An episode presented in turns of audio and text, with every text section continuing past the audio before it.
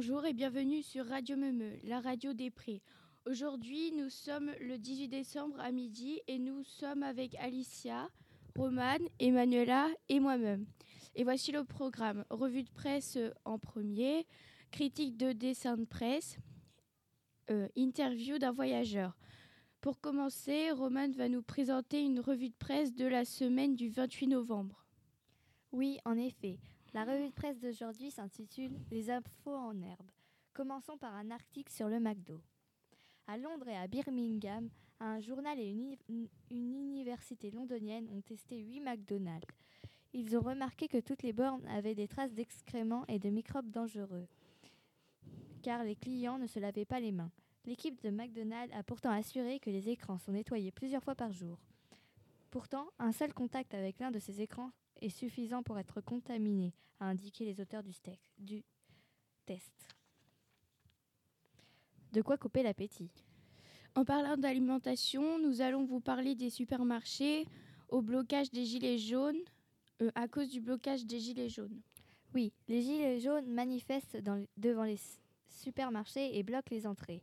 Les patrons des supermarchés, Carrefour Market et à Saint-Georges des Groseilliers, centre Leclerc Intermarché, sont en colère car samedi 17 novembre, premier jour de la mobilisation, les supermarchés a perdu 70 à 90 à 80% de ce chiffre d'affaires.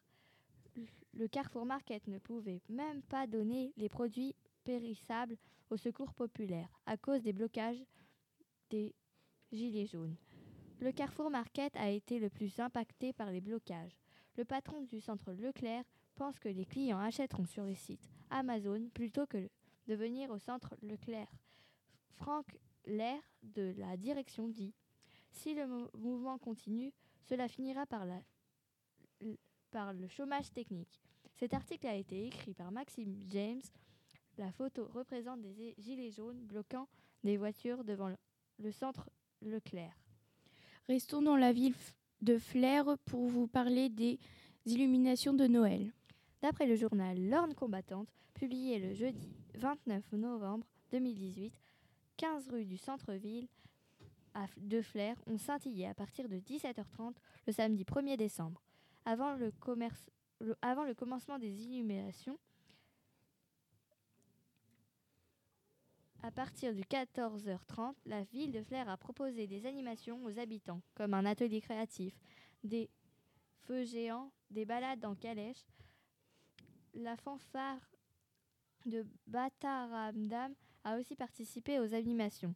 Elle a défilé à deux reprises dans le centre-ville, à 15h et à 16h15. Les animations se sont arrêtées à 18h. De 18h à 20h, 30 les habitants ont pu assister à la projection de nouveaux mappings à l'église Saint-Germain. Les décorations seront allumées du 1er décembre au 6 janvier de, de 17h à minuit. Sauf, 24, 25 et 31 décembre et le 1er janvier. Elles brilleront de 17h à 6h. Pendant la projection du nouveau mapping, François Morel a prêté sa voix. Toujours dans l'Orne, mais à Alençon, euh, vous allez nous parler du skatepark dont la construction a été retardée par des fouilles archéologiques.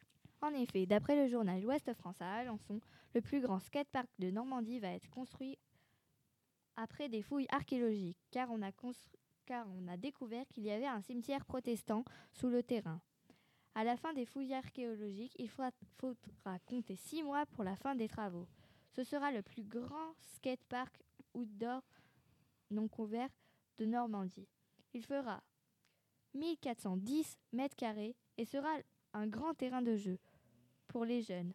Le skatepark accueillera des compétitions qui se dérouleront au niveau régional, ce qui permettra d'accueillir les équipes de Caen ou du Mans.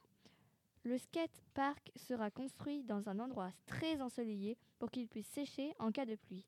La structure aura la forme d'un triangle pour rappeler le logo de la ville d'Alençon, qui est un A majuscule. Après le skatepark, continuons à parler des enfants, mais de façon moins gaie, puisque, nous, puisque vous allez évoquer des faits divers.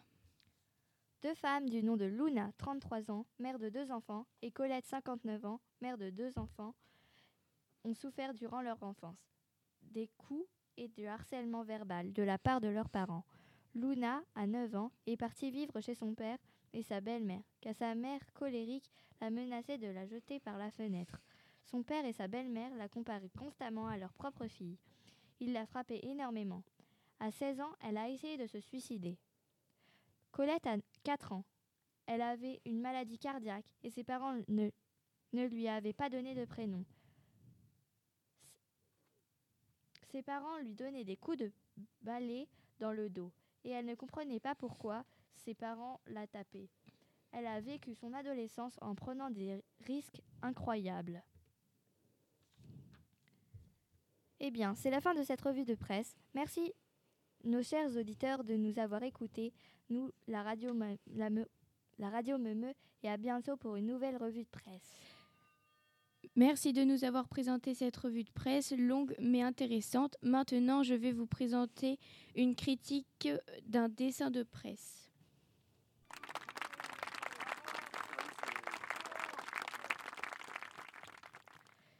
Françoise Ménager, illustratrice française, a réalisé ce dessin en janvier 2015, suite aux attentats de Charlie Hebdo du 7 janvier 2015, afin de dénoncer le non-respect de la liberté d'expression. Sur ce dessin, nous pouvons voir une main tendue tenant un micro, et ce micro a la particularité d'être coupé par une balle provenant d'une arme à feu. La balle sectionne le micro juste sous la boule. Le dessin est en noir et blanc. La main du journaliste est blanche, la manche du pull que l'on peut voir est noire, la manche du micro est blanche avec des rayures verticales noires et la boule est quadrillée en noir et blanc. On aperçoit aussi la trajectoire et les impacts de la balle dessinée en noir. Nous comprenons que la liberté d'expression n'existe pas dans tous les pays. De plus, certains mouvements radicaux euh, se permettent d'attaquer les journalistes dans les pays démocratiques. Les journalistes ne peuvent pas s'exprimer librement dans certains pays. D'ailleurs, Françoise Ménager fait ce dessin en noir et blanc pour évoquer la mort et la tristesse de la situation.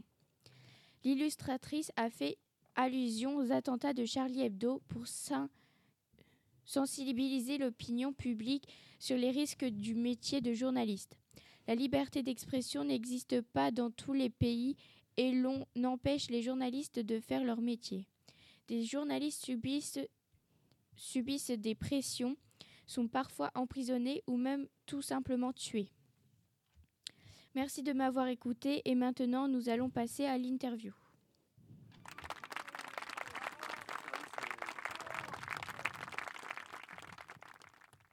Nous allons découvrir le fabuleux voyage sur l'île de Pâques de Emmanuela. Bonjour, pouvez-vous vous présenter rapidement? Bonjour, je suis Emmanuela, j'ai 26 ans et je suis serveuse dans un restaurant. Je rêvais depuis longtemps d'aller sur l'île de Pâques et l'occasion me fut donnée lorsque je gagnais le premier lot de la tombola de la fête de mon village. J'étais si heureuse. Vous dites depuis longtemps. Mais depuis combien de temps réellement? Depuis que je suis petite. À 8 ans, je rêvais souvent de me rendre sur une île et à 12 ans environ, ma professeure m'a demandé de faire un exposé sur l'île de Pâques. Alors j'ai commencé à admirer cette île. Il m'a fallu longtemps pour accomplir mon rêve et partir à la découverte de ce petit coin de paradis. Combien de temps êtes-vous parti sur l'île? Je suis partie en avion de France et je suis restée un mois sur l'île. Mais j'aurais aimé rester plus longtemps car les paysages et les habitants de l'île me manquent déjà. Avez-vous rencontré des amis? Oui, j'ai visité l'île avec une amie que j'ai rencontrée là-bas. Nous avons visité l'île de Pâques à vélo. C'était extraordinaire. Qu'avez-vous découvert avec votre amie? Avant d'avoir rencontré mon ami, je me suis installée dans un hôtel typique avec des danseuses magnifiques et j'ai visité la ville de Angaroa. Avec mon ami, nous avons visité plusieurs villages magnifiques comme Tepe, Maikati, Moa. Nous avons aussi observé un coucher de soleil sur des moaïs. Les statues étaient devenues orangées et semblaient immenses. Un souvenir merveilleux. Avez-vous un autre objectif de voyage pour les années à venir? Bien sûr, mon admiration pour les îles me permettra sûrement de me rendre dans les îles du Pacifique ou ailleurs. Pour le moment, je profite de mes proches car j'ai beaucoup de choses à leur raconter. Mon rêve s'est accompli et j'ai hâte d'en accomplir de nouveau en visitant d'autres îles qui semblent plus belles les unes que les autres. Si vous aussi vous rêvez de vous rendre sur une île, allez demander des conseils dans une office de voyage, ils vous aideront à accomplir votre rêve. Merci beaucoup Emmanuela d'être venue répondre à nos questions sur, notre sur votre voyage à l'île de Pâques. Nous espérons que vous pourrez visiter d'autres îles. À très bientôt. Merci d'avoir suivi notre émission sur Radio Memeux. Je vais je vous donne rendez-vous pour une nouvelle émission la semaine prochaine et nous remercions Émilie, technicienne du son, pour sa collaboration.